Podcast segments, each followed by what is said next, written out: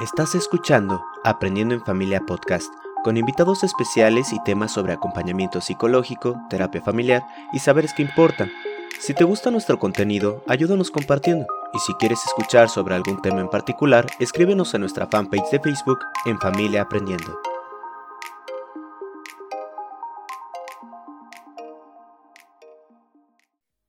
¿Qué tal amigos de Aprendiendo en Familia?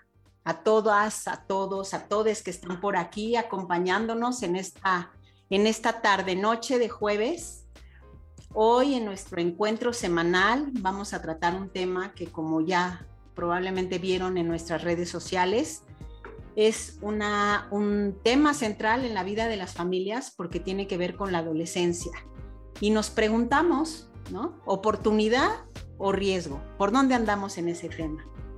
Nuestra invitada del día de hoy, pues es experta en el tema, pero antes de estas eh, grandes saberes que Gabriela Mejido tiene, pues eh, a mí me une a ella un cariño muy especial, aventuras en torno a una cancha de fútbol en donde se encontraron nuestras hijas, viajes para esos torneos, esos momentos en las gradas, echando porras, estando por ahí, esos apoyos de ella en la etapa adolescente de una de mis hijas. Entonces me siento muy contenta de que Gaby eh, esté por, por acá acompañándonos en esta conversación. Bienvenida, Gaby. Muchas gracias. Gracias, Norma. Un placer, un placer estar aquí contigo platicando. Buenísimo. Bueno, pues eh, voy a iniciar, si te parece, si me das oportunidad de presentarte. Eh, Gabriela, Gabriela Mejido, es doctora en psicoterapia psicoanalítica, es socia fundadora de PSIPA, que es una organización cuyas siglas significan Prevención de Conductas de Riesgo para Adolescentes es autora de cuatro libros en materia de adolescencia y suicidio. Está dedicada a la clínica desde hace más de 23 años y es catedrática del Tecnológico de Monterrey desde hace 16 años. ¿no? Muchas generaciones han pasado este, por tus manos, muchos jóvenes, muchos adolescentes, tanto en la práctica privada como en la cuestión docente, ¿verdad, Gaby? Así es, así es y si fuera poco, tres en casa también, Norma. Así ah, bueno, ya. Eso, ya lo tienes este, planchadito, ¿no? El tema adolescencia. Bueno, pues nosotros estamos, eh, que entremos al tema, entremos al tema, ¿no? ¿Por dónde, ¿Por dónde ubicamos a la adolescencia? ¿Cómo en realidad sí es eh, esta cuestión de riesgo, riesgo, riesgo, o también hay oportunidades? ¿Cuál es tu punto de vista en esto? Te decía, Norma, que el título me parece súper adecuado porque tenemos asociado generalmente la adolescencia con una parte de mucho riesgo. Eh, desde el nombre, ¿no? O sea, el que adolece, ¿no? O sea, le duele, la pasa mal, crece, como toda esta parte, ¿no?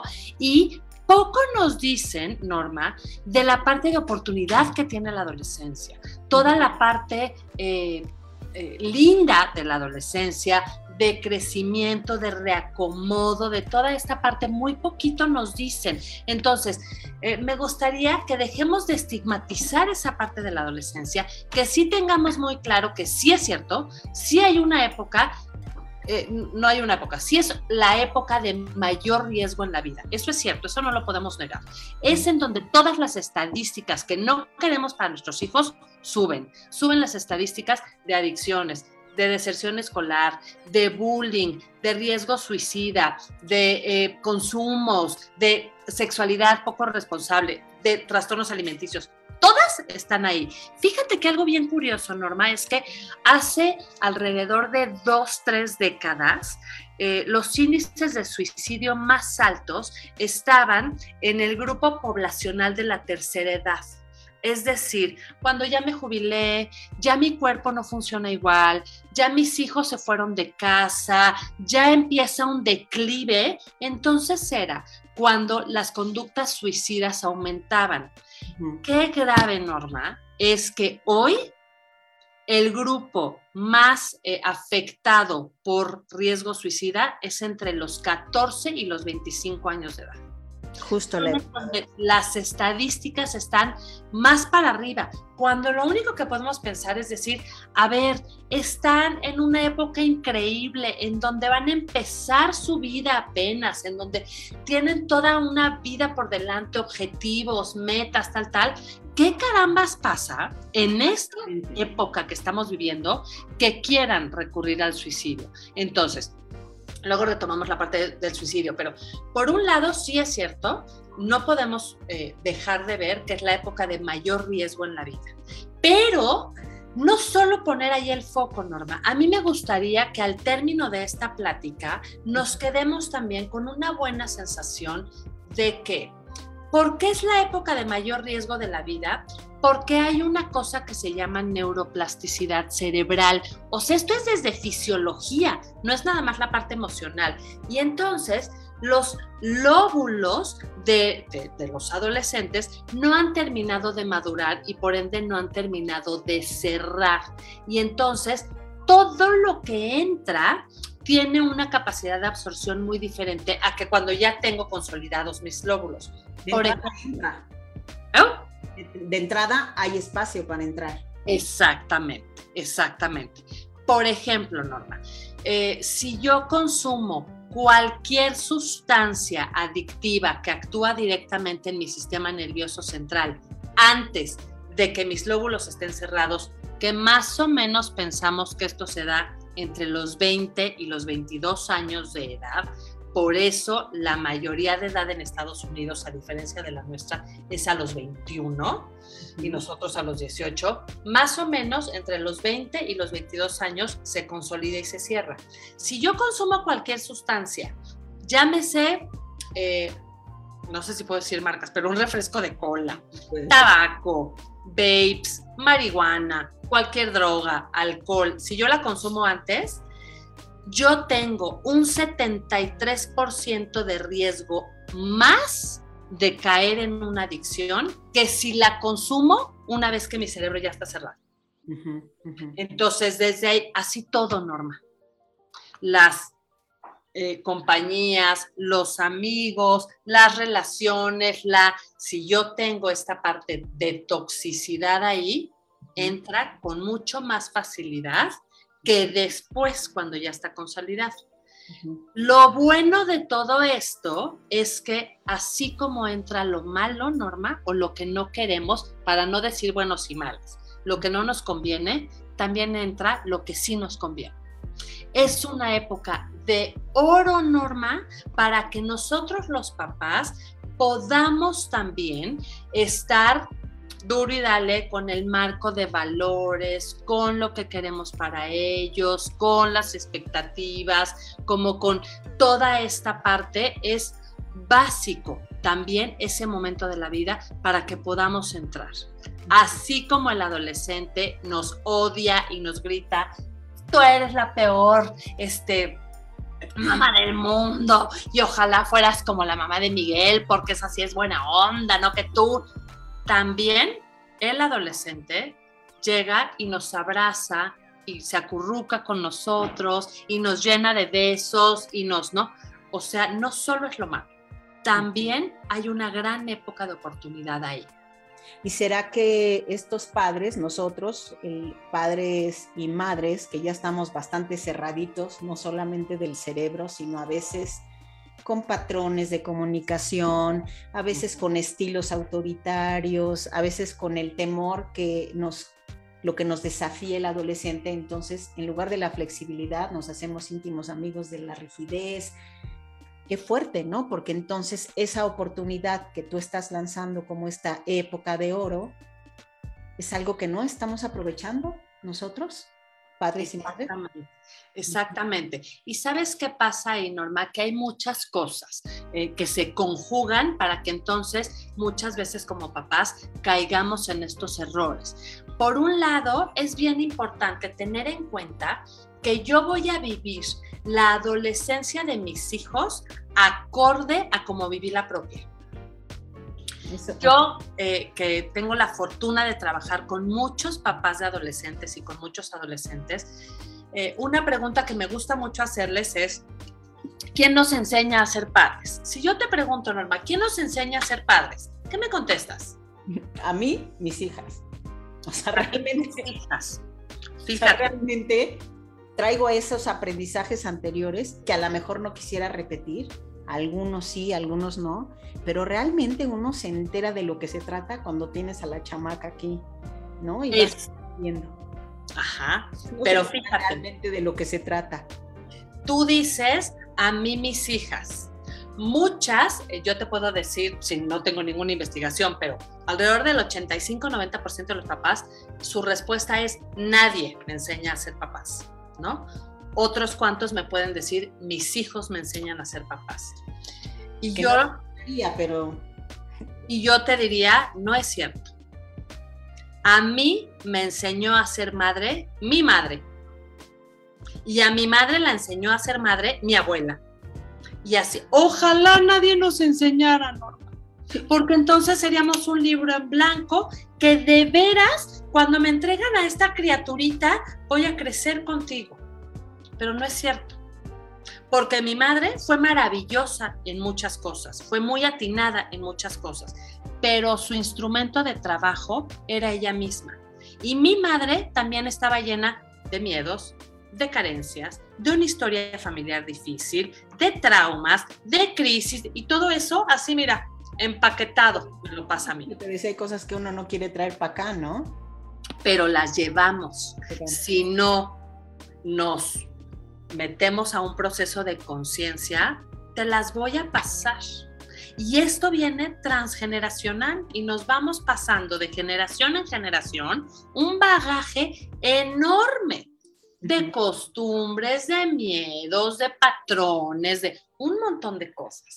Entonces, yo educo, yo tengo que partir de que yo educo en esa adolescencia a partir de mi propia adolescencia. Entonces tengo que revisar cómo me fue a mí, qué figuras me acompañaban, qué eventos traumáticos tuve en esa época de mi vida, eh, quién me habló de sexualidad, quién me enseñó a cuidarme y a protegerme, cómo, cómo fue todo eso, porque desde ahí es como yo voy a empezar a vivir la adolescencia de mis hijos. Uno. desde ahí me va a generar o no cierto tipo de sentimientos y de temores y de terrores. porque yo lo voy a leer, la adolescencia de mis hijos, la voy a leer con los lentes que yo traigo puestos de mi propia adolescencia. Y entonces, desde ahí ya traigo un déficit o puntos a favor. Pero tristemente digo déficit porque la mayoría de los papás llegamos a ser padres sin habernos analizado antes nosotros. Estoy de acuerdo. O sea, Norma, si yo quiero eh, sacar mi permiso de conducir a los 15 años, yo tengo que, lo van cambiando, a veces a los 15, a veces a los 16, yo tengo que tomar un curso de manejo, yo tengo que tomar cierta teoría y entonces voy y me presento y hago y entonces me dicen, sí señora, bueno, no señora, sí niña de 16, tú ya estás capacitada para manejar esta máquina. Sí, sí, sí. ¿Cuántos de nosotros nos preparamos para ser papás? No, no.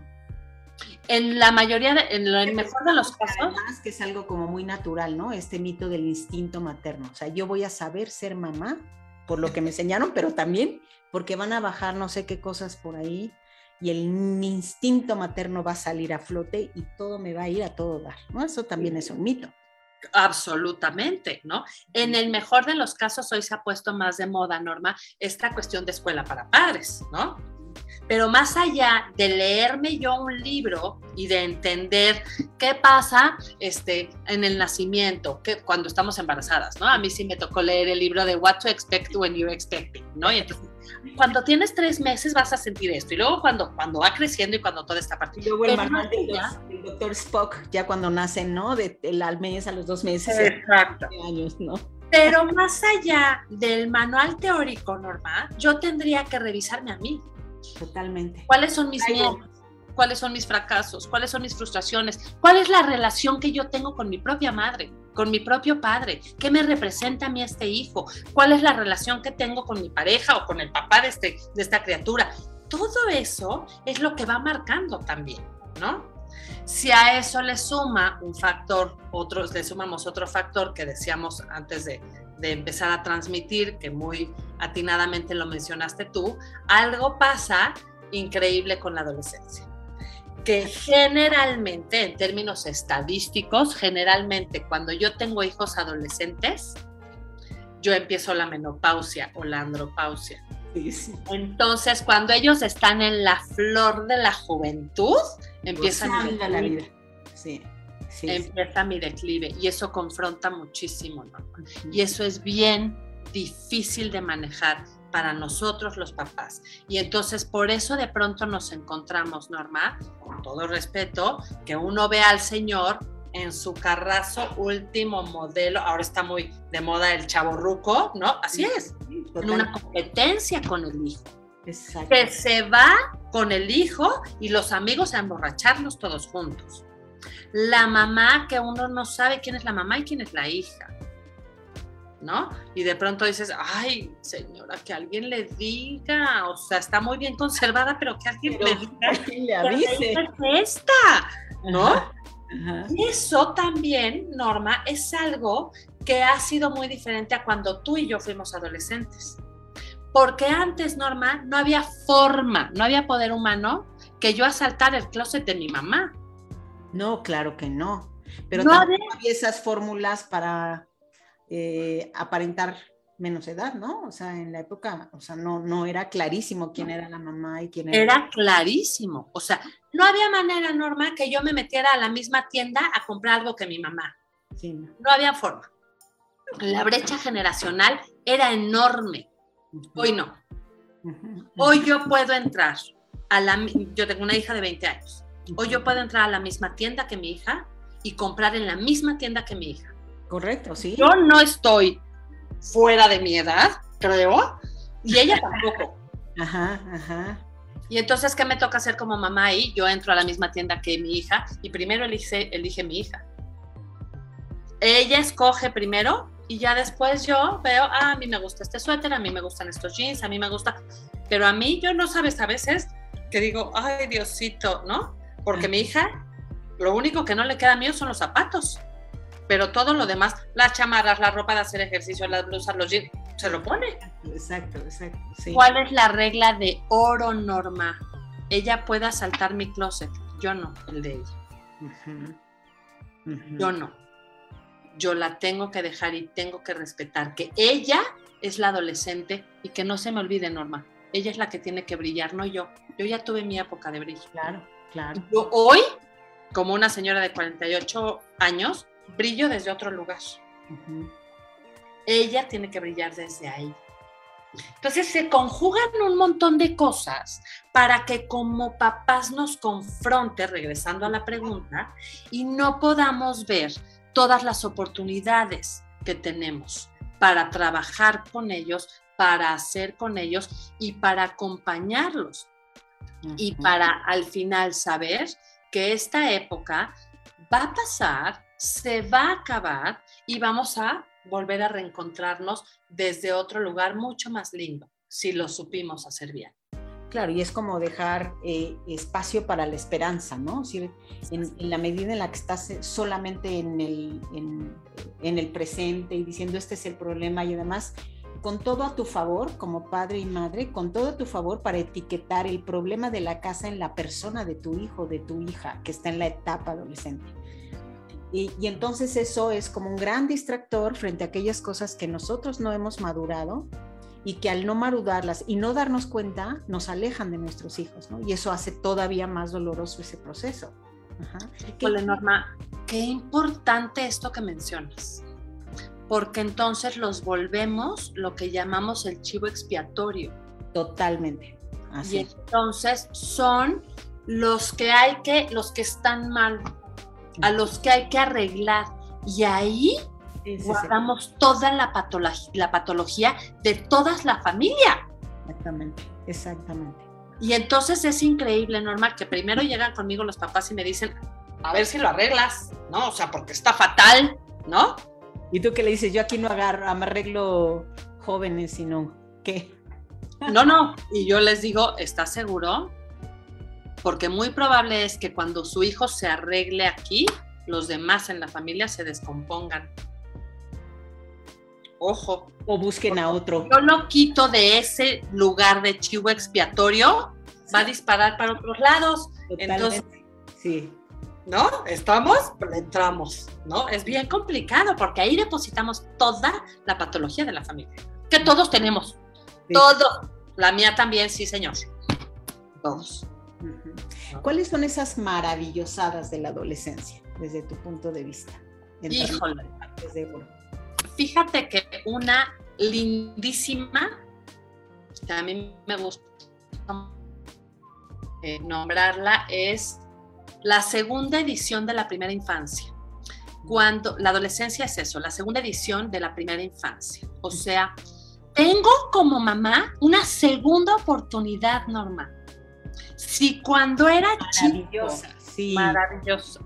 Si cuando era chico yo estaba mucho más inmadura, estaba en una situación de mucha mayor desventaja, probablemente estaba más inestable económicamente, más inestable con mi pareja, porque estábamos más chicos, porque teníamos más miedos, porque, ¿no? Y cometimos errores que todos cometemos. En la adolescencia tengo un segundo momento para reivindicarme en todos esos errores que antes cometí. Oye, y imaginemos que si en el camino hiciste un trabajo de análisis personal, wow, o sea, es una súper oportunidad para contar otra historia, armar otro relato, ¿no? Vivir desde otros lugares. Absolutamente, desde un lugar, Norma, yo como papá, yo como mamá, mucho más inteligente, mucho más maduro, mucho más, Norma, consciente ¿Cuántas veces no te pasó y a mí y a la, estoy segura que a muchísimos que nos están escuchando, cuando nosotros en nuestra adolescencia dijimos, nunca voy a hacer eso que hace mi mamá. No, o sea, jamás voy a hacer eso. Sí. Y de pronto tu hijo tiene tres años o tu hija tiene cuatro años y te ves exactamente igual que cuando juraste que no lo ibas a hacer, lo estás repitiendo exactamente igual.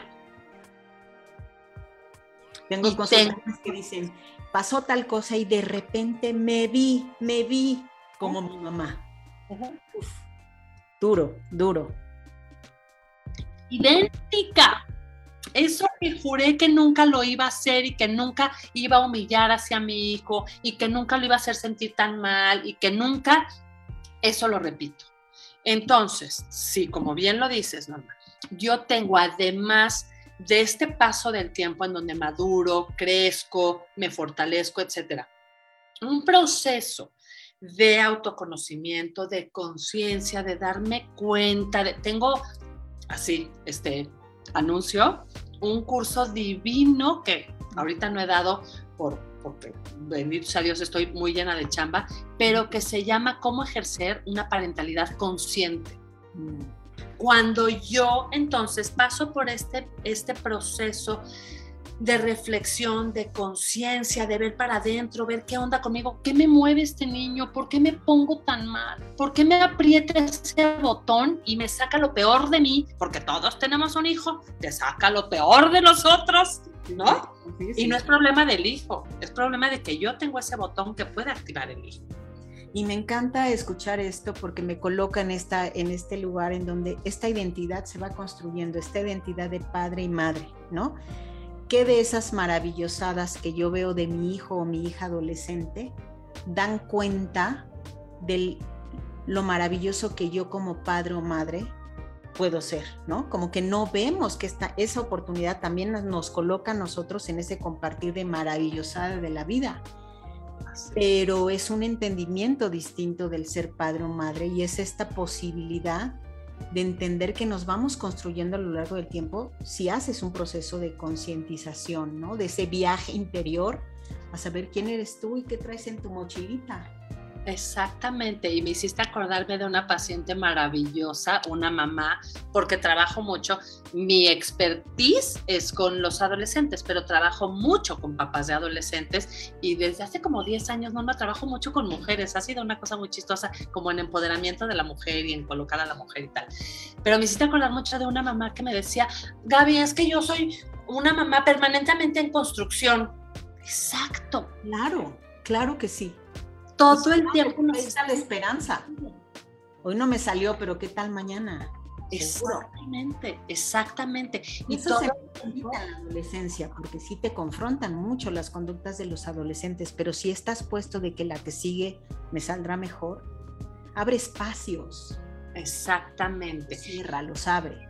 Y fíjate, Norma, que otra de las maravillosadas pegado con esto que estás diciendo de la adolescencia, que creo que es bien importante que tengamos en cuenta como papás, es que eh, cuando tenemos miedo, nos rigidizamos. ¿No? Y esto es un ejemplo, o sea, desde lo fisio, me rigidizo desde lo fisiológico, ¿no? O sea, si yo estoy en un evento traumático, es muy probable que me paralice, ¿no? En un, se me derrumba en un edificio en un temblor, este, veo un accidente terrible, es muy probable que me rigidizo, me paralizo, ¿no? Eso también pasa con las emociones cuando tengo miedo. Y si estoy teniendo miedo de lo que estoy enfrentando como papá, me voy a rigidizar, esto que decías hace ratito. Y entonces yo les quiero poner un ejemplo eh, que a mí me, parece maravilloso cuando encontré esta analogía y me ha servido mucho para explicar a mis papás a mis papás con los que trabajo y a mis adolescentes y tal, ¿no? Si yo te enseño, Norma, unos palitos para comer sushi y unos dulces de estos squinkles, ya sabes cuáles son, como gusanitos. Si yo te enseño ambos, Norma, ¿cuáles son más fuertes? ¿Cuáles los ves que son más fuertes? Teóricamente los palitos chinos. Los palitos chinos son más fuertes, ¿cierto? Son mucho más fuertes, mucho más resistentes, ¿ok? Norma, si yo agarro, no tengo ahorita un palito chino, pero tengo aquí una pluma, si yo agarro pensando que este es el palito chino y lo hago así, lo doblo, ¿qué le va a pasar? Se va a romper. Se va a romper, ¿no? Está tan rígido que cuando yo lo someto a una crisis, se truena, se rompe. Si yo agarro, eso sí no tengo, por el contrario, un escuincle y lo doblo, ¿qué va a hacer, Norma? Se va es moldeable, es decir, se va a adaptar. Se va a adaptar. Y entonces, cuando somos papás de adolescentes, tenemos que ser adaptables, no rígidos. Ay, qué trabajo nos cuesta, Norma. Bueno, porque, aparte me voy a mi marco de referencia. Cuando yo iba en primero de secundaria hace varios años, en mi secundaria había Ay, te voy a enseñar porque está increíble que tenga yo esto aquí. un teléfono más o menos así. Oh. ¿no? Creo que es una lámpara. tenía. Había un teléfono más o menos así en el patio de la escuela, ¿cierto? Y si yo quería, mi amiga había tenido, mi amiga de aquel entonces que se llamaba Chelly, me había invitado a su casa el viernes a la una de la tarde, me había dicho, oye Gaby, es buena idea, ¿por qué no te vienes a mi casa hoy que es viernes? ¿Podías usar ese teléfono? Yo me iba al teléfono y entonces, ¿qué pasaba, Norma? Yo hablaba a mi casa, contestaba muy probablemente la señora de servicio y yo le decía, ¿está mi mamá? Me decía, uy, no, ya se fue. Bueno, ¿ya salió? Sí, ya salió porque seguramente antes había ido al mercado o había ido antes de ir por mí. Y entonces mi madre, Norma, llegaba a la escuela y yo le decía, Ma, me invitó Cheli a su casa, ¿puedo ir? Y mi madre me decía, de ninguna manera. O sea, me aventé una hora de tráfico, planeas tus cosas, muñeca. Si quieres irte el siguiente viernes, planeas la tu disposición, ¿qué te pasa? ¿Qué te pasa? No, no, no. Y entonces así como Fifi, me iba yo a mi casa con mi mamá y no había cuestionamiento. Y calladita. Y calladita. Y yo vengo de ahí. Y hoy que mi hijo me cambia los planes al cuarto para las tres, me para los pelos. ¿Por? Porque no puedo entender que hoy mi hijo tiene una revolución que de entrada, por una parte, se llama avance tecnológico, en el que él sí tiene la facilidad de mandar un WhatsApp y decir, mamá, me están invitando, ¿puedo ir? No tenía Porque yo quiero insistir en decirle, no, y entonces, porque mira, la abuela tampoco me dejaba. ir". ¿Por qué no puedo decir, caso. ay, qué increíble que él pueda hacer esto? Ay, o sea, ¿qué es lo peor que puede pasar? Bueno, ya había hecho los tacos de pollo. Se pueden guardar para mañana o para la cena o para, ¿no? Pero es que allá en el fondo es un desafío a lo que es, yo creo que también por ahí está navegando ahí subterráneamente un desafío a lo que estamos entendiendo por autoridad. O sea, no solamente es en sí mismo el cambio de planes, sino lo que yo como papá entiendo como autoridad de acuerdo a esos patrones que traigo y ese temor de dejar de ser el centro de la vida de nuestro hijo. ¿No? Exacto. Como que entendemos que la autoridad es y yo mando, ¿no? Claro, claro. Y Norma, no hay desafío más doloroso para un padre que saber que llegó el día en que yo ya no soy lo más importante para él. Es doloroso. En que hoy sus amigos son más importantes que yo. En que hoy su galano, su galana son más importantes que yo. Y eso es una herida narcisista terrible. 100%, sí. Y la confundo con esto que dices. Entonces, no, mi chiquito, aquí mando yo. Pues sí, sí mando yo. Pero ¿desde dónde lo quiero entender? ¿Y qué, ¿Y qué beneficios o qué efectos va a tener en la relación con mi hijo esta parte de lo mando yo? ¿Y cómo se traduce eso en, pensemos, habla- hablabas hace rato de valores, ¿no? ¿Cómo se traduce ese entendimiento de aquí mando yo con el valor de respeto que probablemente tú quieras establecer en tu familia? O sea, ¿qué estamos entendiendo a través de ese ejercicio de poder? Así es. Así Y ese es. poder que no quiero soltar porque entonces dejo de ser o de existir yo en la vida de mi hijo o de mi hija. Es bien duro. Yo me acuerdo que en alguna ocasión, este, creo que de repente también sirve el sentido del humor, ¿no? Porque yo en alguna ocasión así de repente pasó algo. Y yo fui corriendo y le agarré la carita a mi hija, en este caso a Mariana, así me le quedé viendo. Me dice, ¿qué pasa? Le dije, no, no, nada más quiero ver que seas tú. O sea, porque si hay un cambio, o sea, sus ojitos, así eres la misma, gracias. ¿no? Pero es esta, también esta posibilidad de decir cada día hola. Hola, ¿quién eres tú hoy? ¿No? Y con esta curiosidad también de, de padres, no sé si eso pueda ser útil, porque a nosotros nos detona moverte, porque si no te mueves y digamos te quedas rígido, tiene efectos en la vida de tus hijos, en tu vida, que hasta los ponen más en riesgo eso, ¿no? Claro, y entonces ahí, Norma, ahí ve qué lindo cómo vamos tejiendo, ¿no? Nos lleva a otra parte en donde otro de los grandes desafíos que nos ponen los hijos como padres es esta parte que te digo de, de- de- de poder entender que se van a ir, es yo no puedo entonces centrar mi vida alrededor tuyo Sí, totalmente. porque tú te vas a ir. Y para que yo te pueda soltar y te pueda dejar ir, y es como les digo a mis papás, asegúrense, por favor, de tener una vida propia tan llena que no quieran vivir la de ellos, que con la de ustedes les baste Sí, sí, que no tengan la necesidad de vivir la de ellos. Entonces, si yo no puedo hacer que mi vida gire alrededor de la tuya porque tú te vas a ir y si es así me voy a quedar vacía, ¿por qué pretendo que tu vida sí gire toda alrededor de mí? Eso está fuertísimo, pero así pasa. Y entonces es poder decir, tengo que empezar a darme cuenta que se van a ir y qué tengo que hacer, Norma, para que el día que se vayan quieran regresar. No porque me necesiten, porque ya no me van a necesitar, sino porque mi relación los nutre. Porque cuando están conmigo, les sumo. Eso no va a ser desde la rigidez. Eso va a ser desde el entendimiento, desde la empatía, desde el amor, desde ver y verbalizar nuestros miedos, no desde esta autoridad de aquí quien manda soy yo.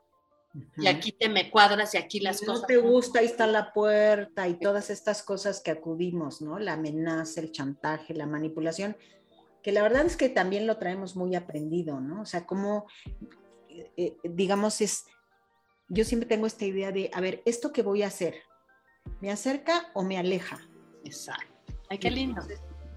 Entonces, digo, ok, me voy hacia lo que me hace. Eso no quiere, es más, yo creo que la autoridad no te la otorga el hecho de ser padre o madre, te la da tu hijo que reconoce en ti esa autoridad de confío en ti, te escucho, voy detrás de ti, ¿no? Pero es algo que ellos nos otorgan a través de la relación. A través de la relación que tú vas generando. ellos te la dan porque tú te la ganas. Exactamente, así lo ¿no? Y entonces no es, lo dices muy bien, no me la da el título, Norma.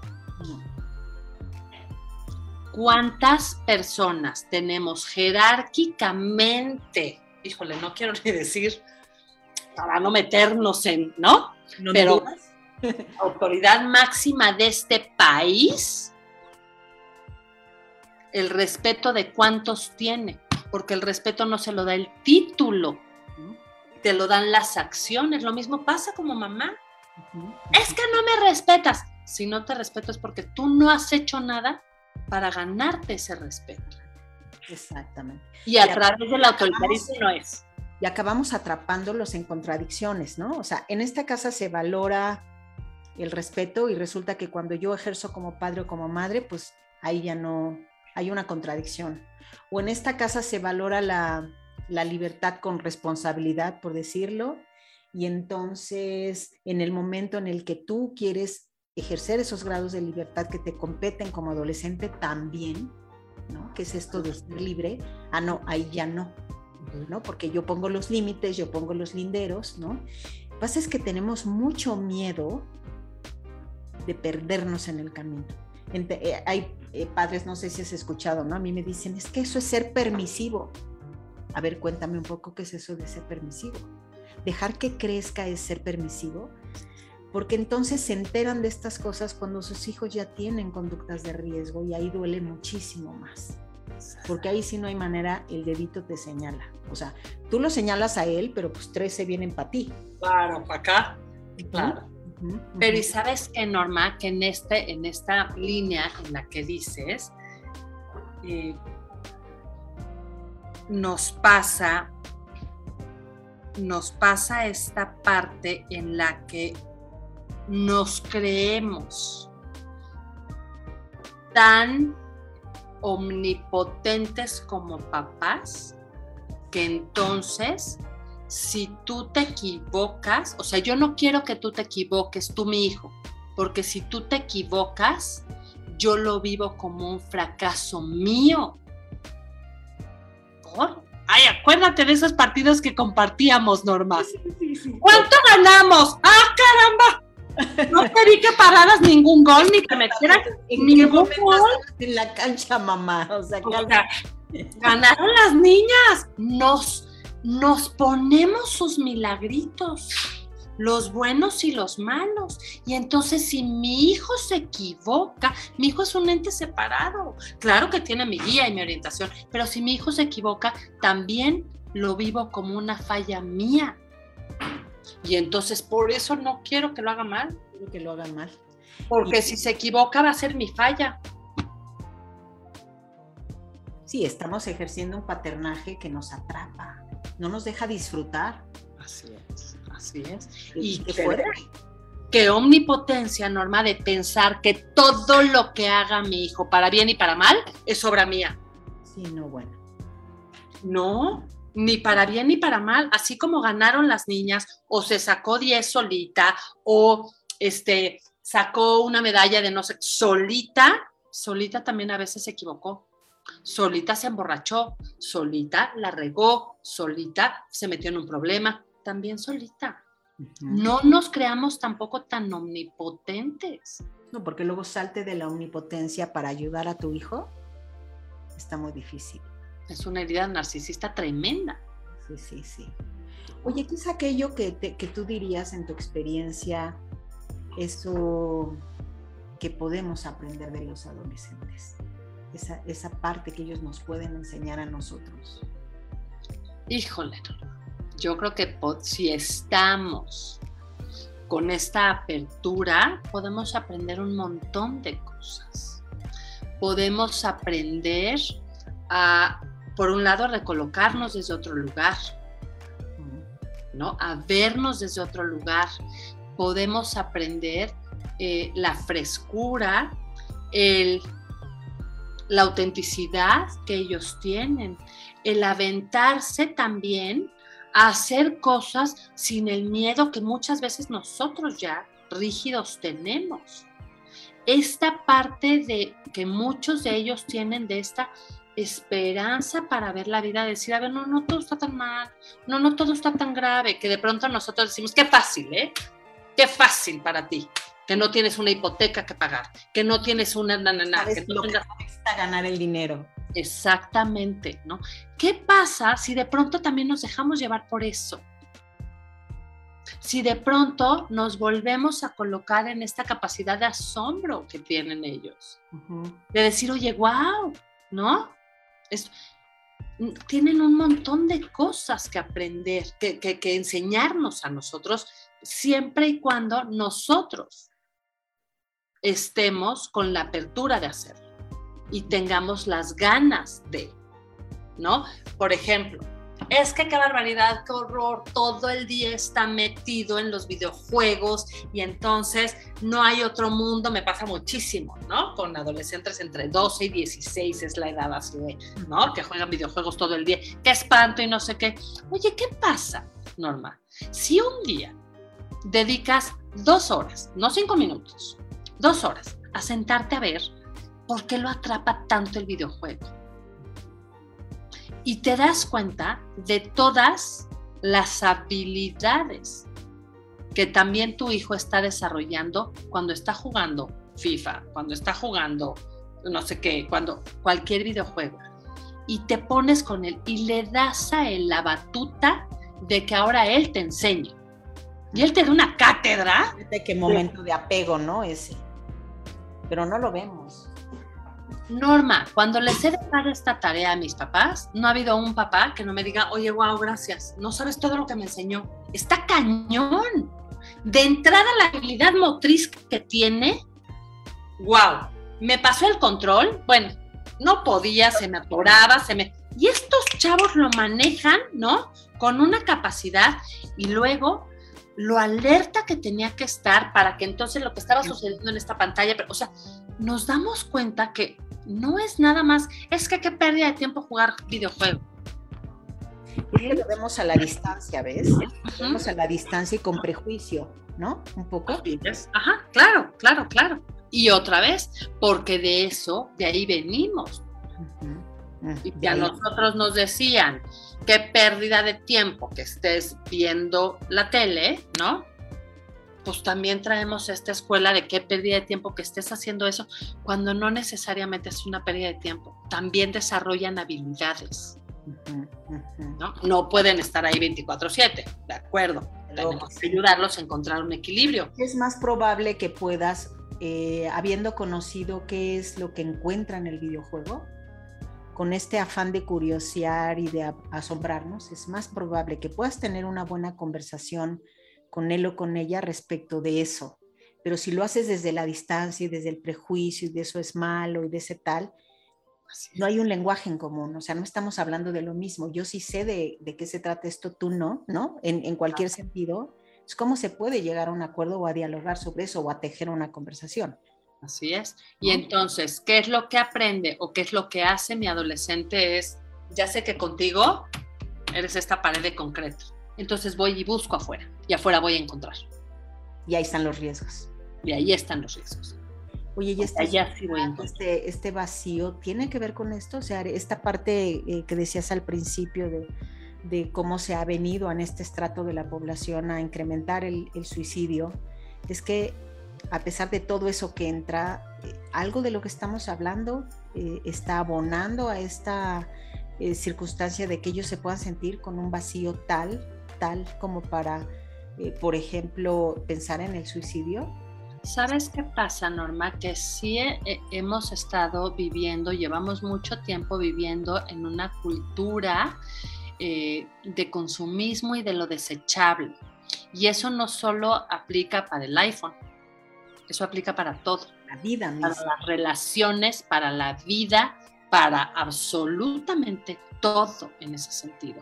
Entonces, si de pronto ahí vale la pena, Norma, como regresar a los orígenes, ¿no? Y regresar a esta parte de decir,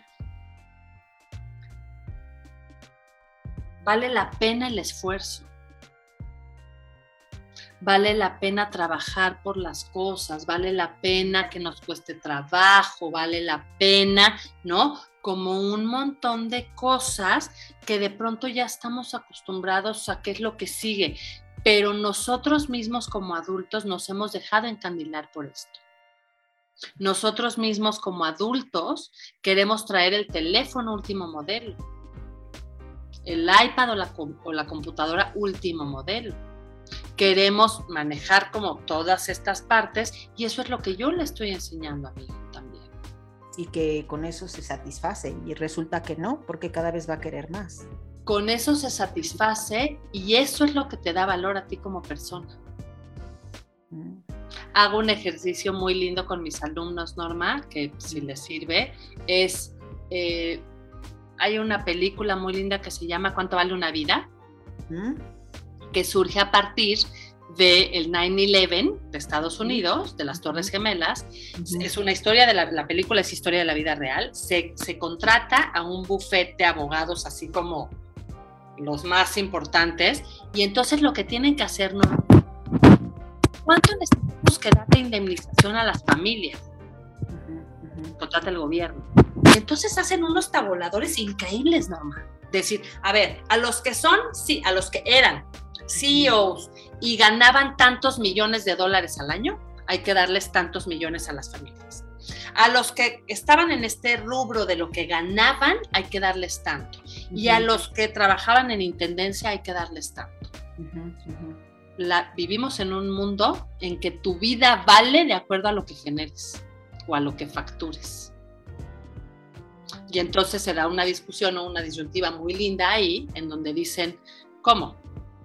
O sea, mi papá, que era el que limpiaba los baños, su vida vale menos que la del CEO, ¿por? Y entonces es recolocarnos, hago un ejercicio, te digo, muy padre con mis adolescentes, de decir, vamos a ver verdaderamente qué le da valor a mi vida. No es el iPhone, no es la ropa de marca, no es la bolsa de marca, no es el coche en el que me mueva. El dinero es muy importante, sí, sí, sí es muy importante, pero el dinero debe de ser un medio, no un fin. Y vivimos en una cultura en donde lo que les estamos enseñando a nuestros hijos es que lo importante es cuánto van a facturar el día de mañana o cuánto tienen el día de hoy. Y nos hemos perdido, hemos cambiado nosotros mismos, que es lo que les hemos enseñado a nuestros hijos, el tener por el ser. y además hemos pensado que eso es la felicidad, ¿no? Que eso es el éxito, el tener. Ese es el éxito. Más tienes, más exitoso eres, ¿no? Pero de esos teneres que solamente te atrapan, ¿no? Pero qué fuerte que, que así se tasa el valor, ¿no? De la existencia de una persona. Así es. Pero entonces otra vez, Norma, es voltear a ver que de ahí venimos nosotros. Porque casi te aseguro que tú como yo vienes de base de una familia que vino de abajo y creció y chambeó. Y entonces soy yo como mamá. Mi papá me decía, ay, Norma, a mí mi papá me decía, si tú supieras que yo, mi primer, te lo juro por Dios, mi primer par de zapatos nuevos que yo tuve, porque todos, él era es el menor de tres, todos eran heredados de mis hermanos. Lo tuve a los 21 años y me lo compré con mi sueldo y yo decía, ay, pobre. o sea, ¿y esa qué culpa tengo yo? Que yo sí tengo, no los zapatos, mi primer coche nuevo a las, ¿no? Y venimos de esas carencias y entonces es, y yo no quiero que mis hijos tengan eso, y yo no quiero que mis hijos... Pero ¿sabes qué? Quizás valdría la pena que tuvieran un poquito de eso. Absolutamente, por eso es en donde te digo, vámonos back to basics.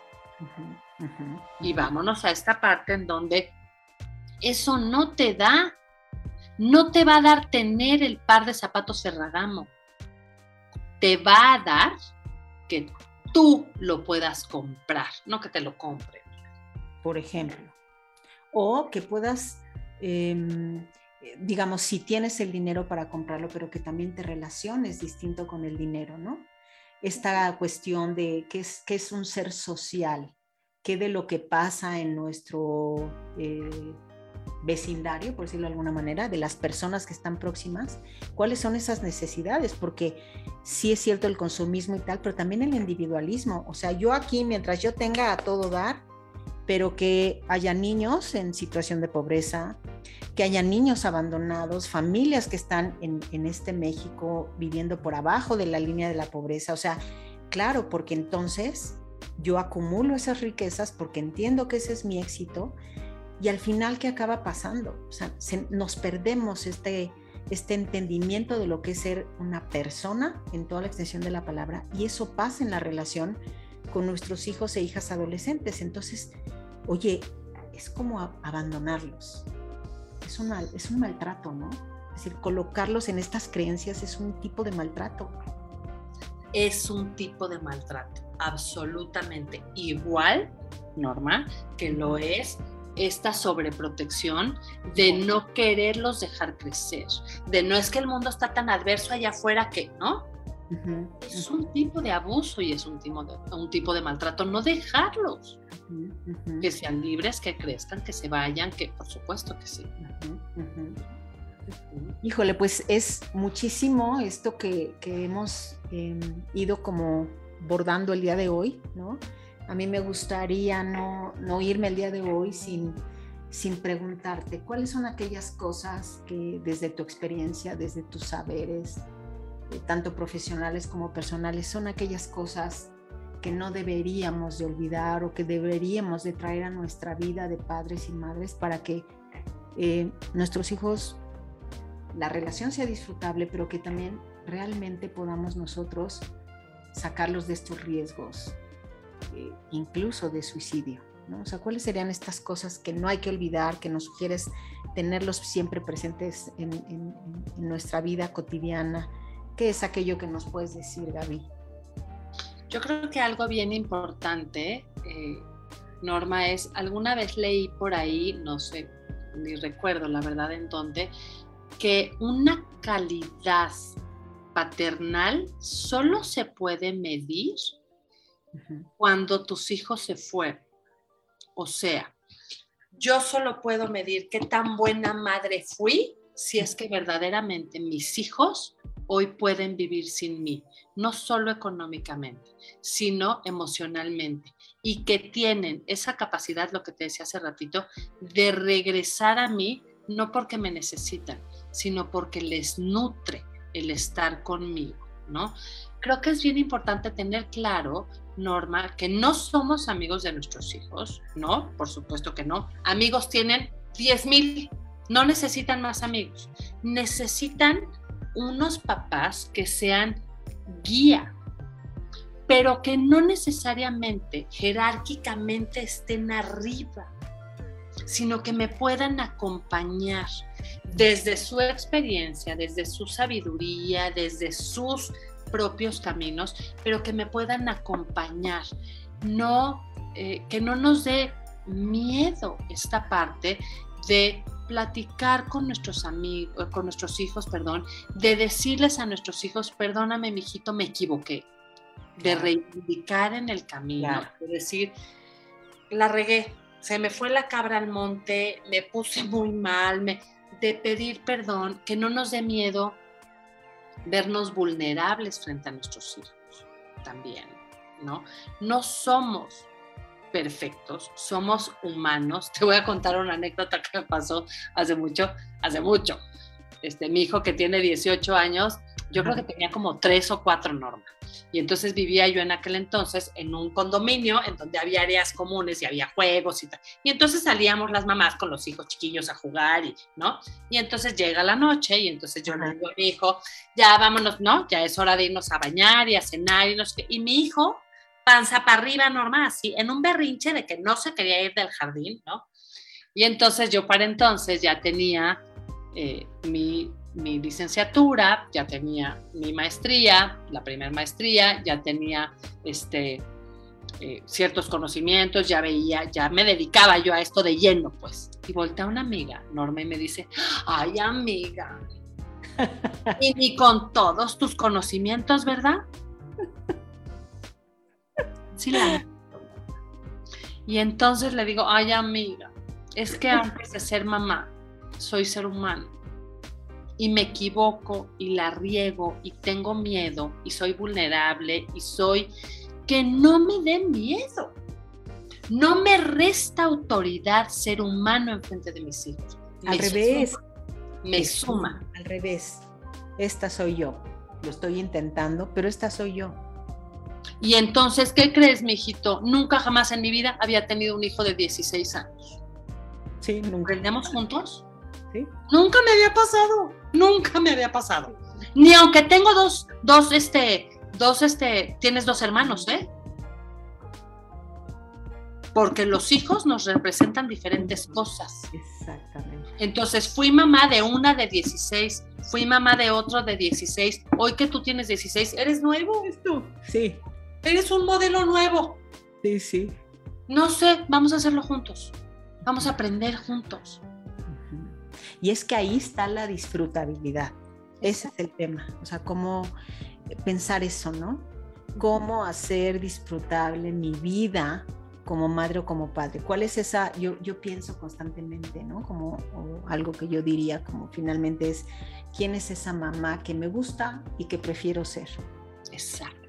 Y entonces cuando es una que no se acerca tanto a lo que prefiero ser,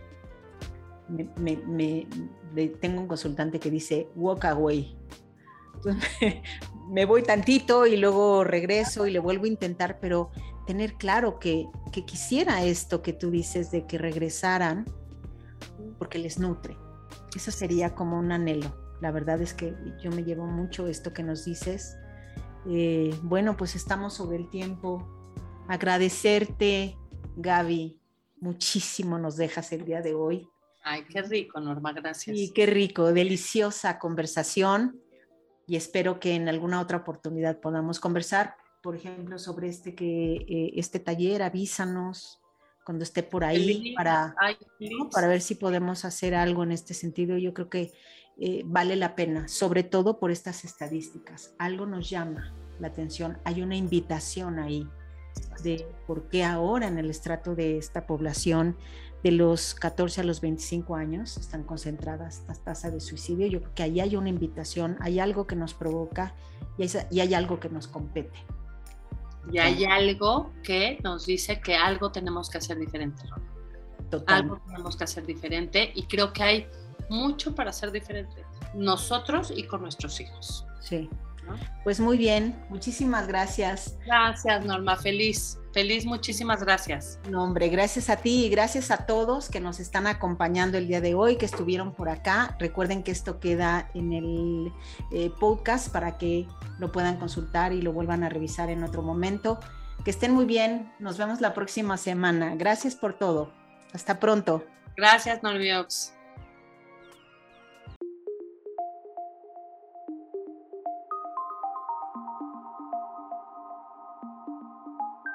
Escuchaste Aprendiendo en Familia Podcast. Muchas gracias por acompañarnos. Te esperamos la siguiente semana con más temas de interés e invitados muy especiales. Si te gustó, ayúdanos compartiendo el contenido. Te esperamos.